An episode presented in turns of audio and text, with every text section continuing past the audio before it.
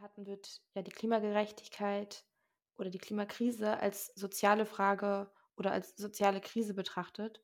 Und viel zu oft werden halt der Klimaschutz und ähm, irgendwie die soziale Gerechtigkeit gegeneinander ausgespielt. Dabei behandeln beide Fragen eigentlich die gleichen Ursachen und dasselbe Problem. Und das muss dann auch letztendlich dazu führen, dass diese ganzen Kämpfe vereinigt werden und gemeinsam mehr Gerechtigkeit einfordern.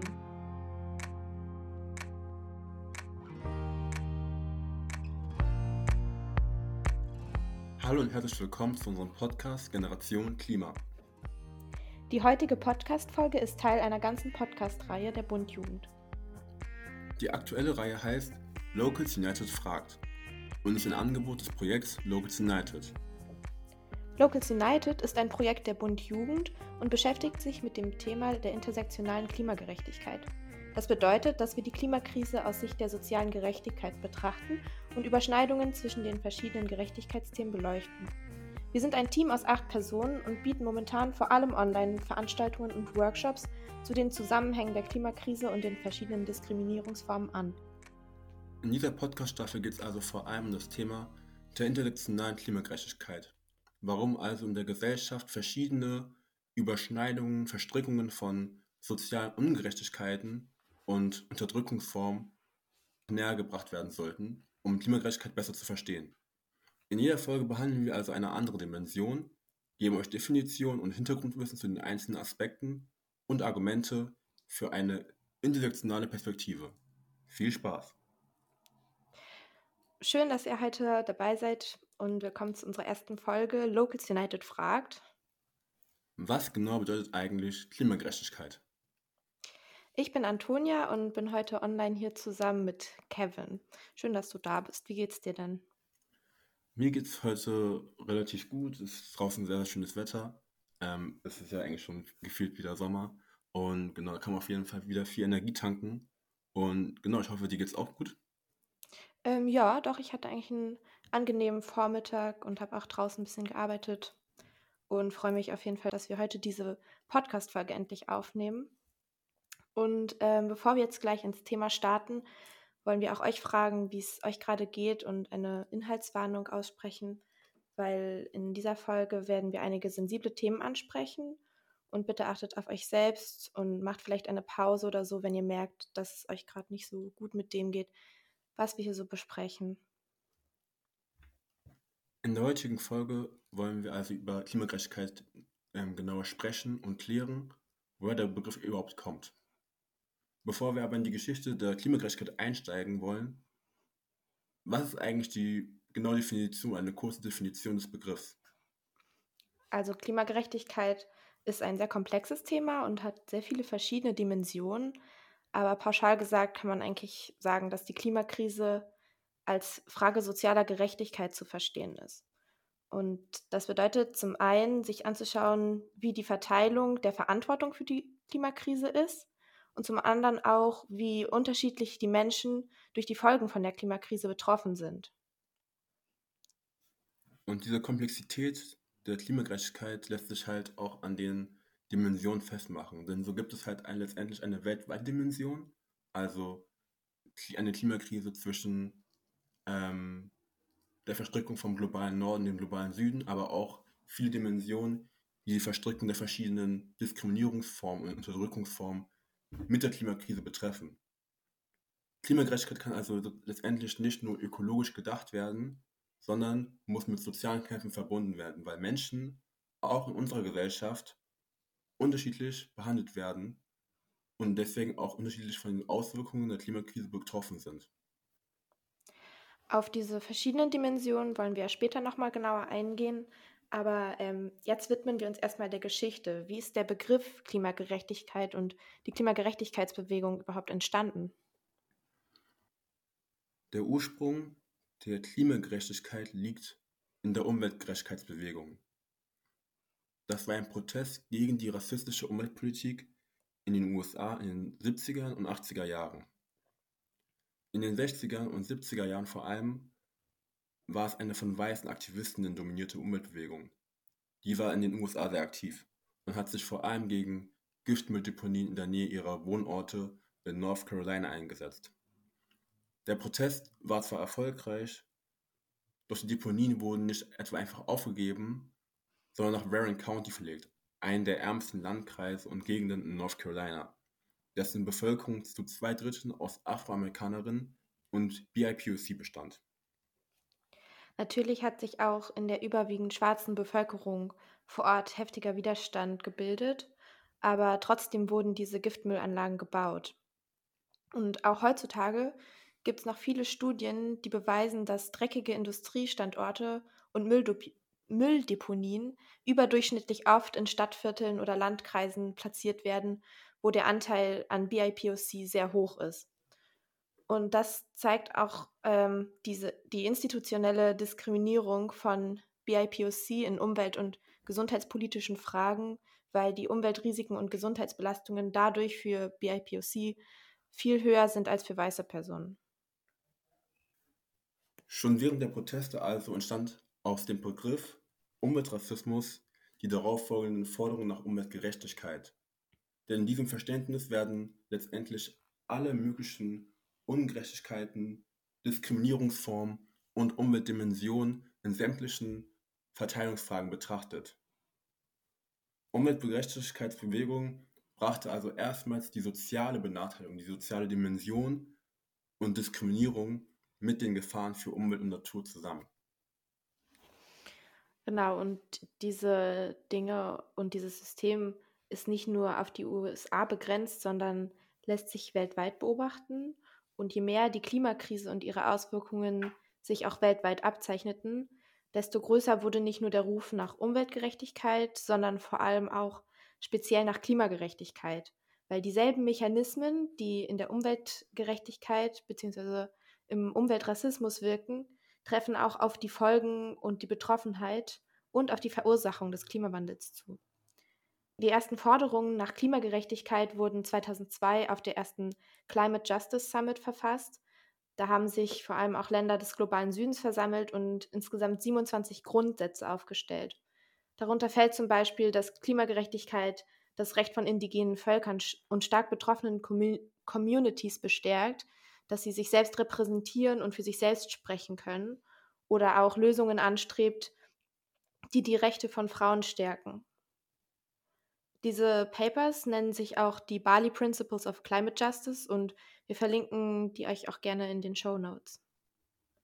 Wo du auch schon erwähnt hast, die Bali Principles, ähm, die sind eigentlich eine relativ gute Überleitung, um nochmal auf den globalen Aspekt, den globalen Zusammenhang der Klimagerechtigkeit einzugehen. Was beschreibt also diese erste Dimension der Klimagerechtigkeit genau? Die erste Dimension ähm, ist die globale Betrachtung, also welche Länder weltweit wie stark von der Klimakrise und von deren Folgen betroffen sind und auch wer im Gegenzug am meisten zu dieser Krise beiträgt. Man sieht da eine ziemlich große Differenz zwischen den Hauptverantwortlichen und den Hauptleidtragenden pauschal kann man eigentlich sagen, dass der globale Norden für über 90 Prozent der Treibhausgase und damit halt auch für die Klimakrise verantwortlich ist, während der globale Süden zur überwältigenden Mehrheit von den ähm, Naturkatastrophen und Extremwettern betroffen ist, die durch den Klimawandel verursacht werden, wie zum Beispiel riesige Brände und Dürren oder Stürme und Überflutungen und so. Und dabei ist es halt auch nochmal sehr, sehr wichtig, nicht nur die aktuellen Zahlen im Kopf zu haben, sondern auch mit einzubeziehen, dass der globale Norden schon eine jahrzehntelange Verantwortung mit sich tra tragen sollte, vor allem auf den Bezug der ausgestoßenen Emissionen. Denn wenn man auf die Entstehungsgeschichte der Klimakrise zurückschaut, dann begann das nicht erst vor wenigen Jahren, sondern letztendlich schon mehrere Jahrhunderte zurück, bis zur Industrialisierung und zur Kolonialzeit. Genau, zu dem Thema Klimakrise und Kolonialismus gibt es auch nochmal eine komplette eigene Folge. Wichtig ist einfach nur zu verstehen, dass die Länder des globalen Nordens ähm, die Länder im globalen Süden ausgebeutet haben und somit die weltweiten Machtverhältnisse komplett ungleich verteilt wurden. Der globale Norden ist also nur durch die Ausbeutung des globalen Südens in diese Machtposition gekommen. Und deshalb trägt der globale Norden eine viel größere Verantwortung und eine viel größere Schuld. Das Stichwort Machtverhältnisse ist auch eine gute Überleitung zur zweiten bzw. den weiteren Dimensionen der Klimagerechtigkeit. Also, nicht nur global, sondern auch lokal sind ja die Machtverhältnisse ungerecht und ungleich verteilt. Wie äußert sich das aber und was hat es mit den anderen Dimensionen von Klimagerechtigkeit auf sich?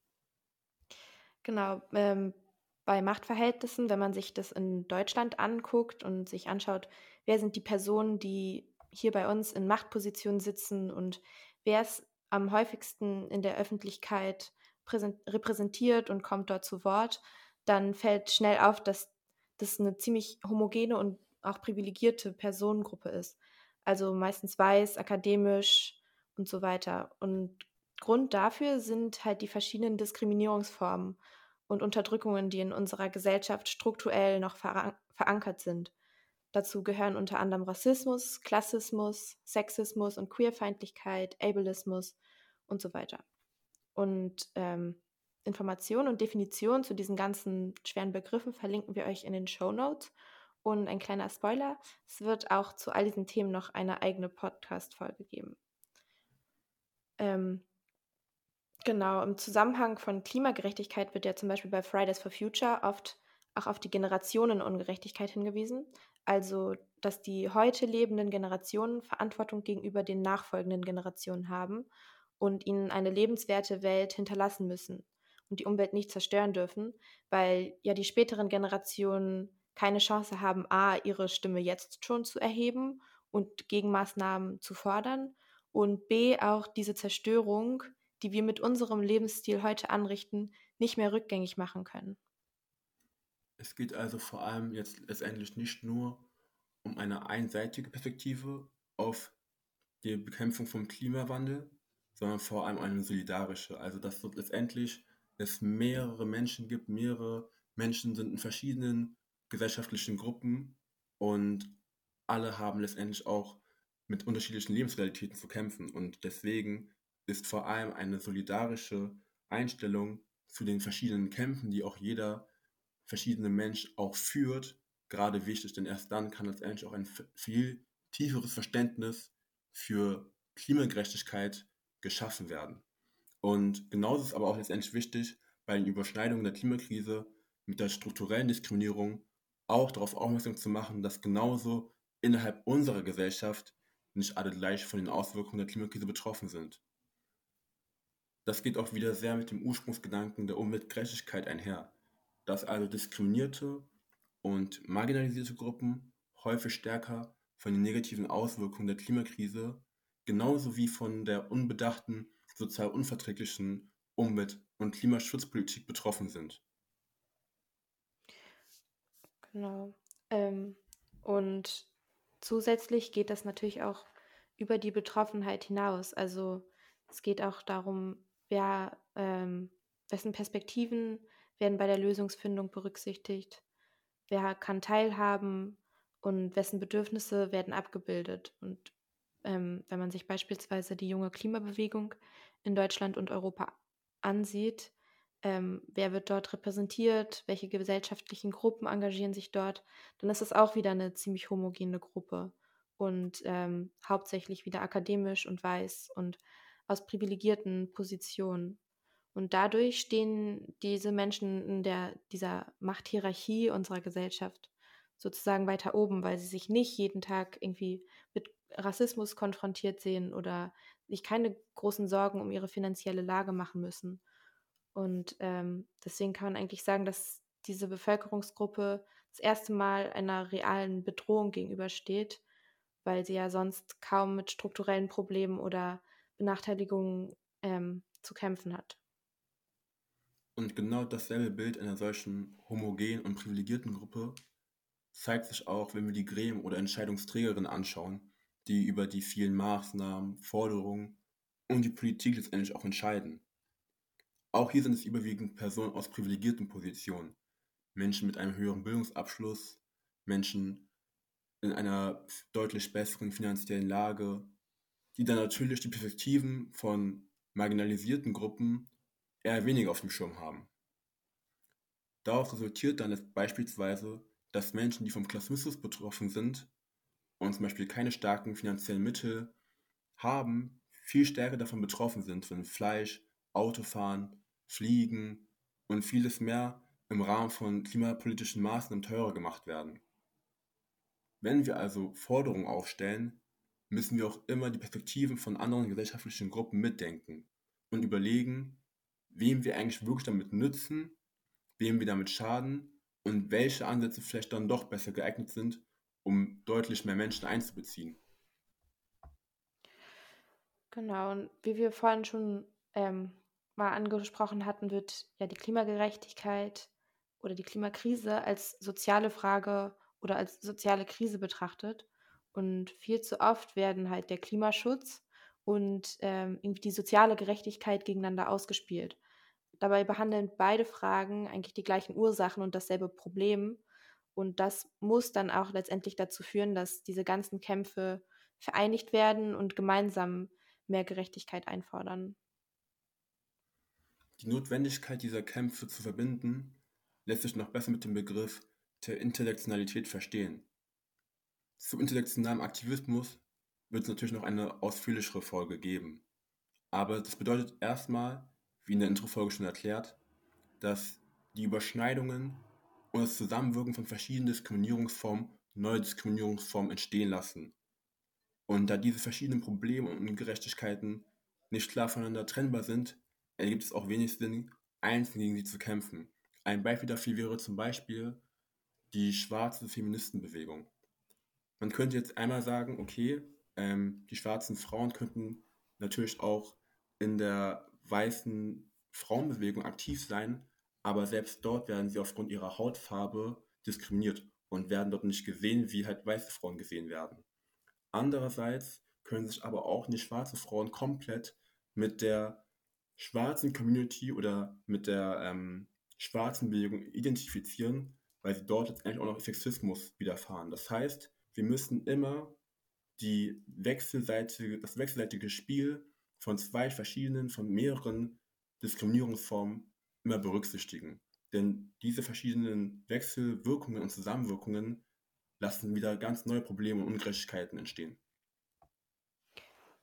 Und wenn wir jetzt mit diesem ganzen Wissen äh, ver versuchen, unseren Aktivismus klimagerechter zu gestalten, wie könnte das aussehen? Was müsste sich verändern oder welche Forderungen können wir auf dem Weg zu Klimagerechtigkeit stellen?